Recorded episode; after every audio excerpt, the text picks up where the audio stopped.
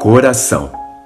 A Bíblia fala que Deus habita em apenas dois lugares. Deus habita no alto e sublime trono e Deus habita no coração do contrito e da batida de espírito. O grande problema disso daí é que o nosso coração já vem ocupado, já vem de fábrica, assim, completamente ocupado e tomado pelo nosso próprio eu.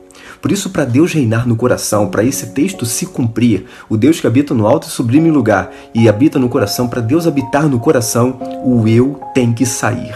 Exatamente, o teu maior problema é você mesmo.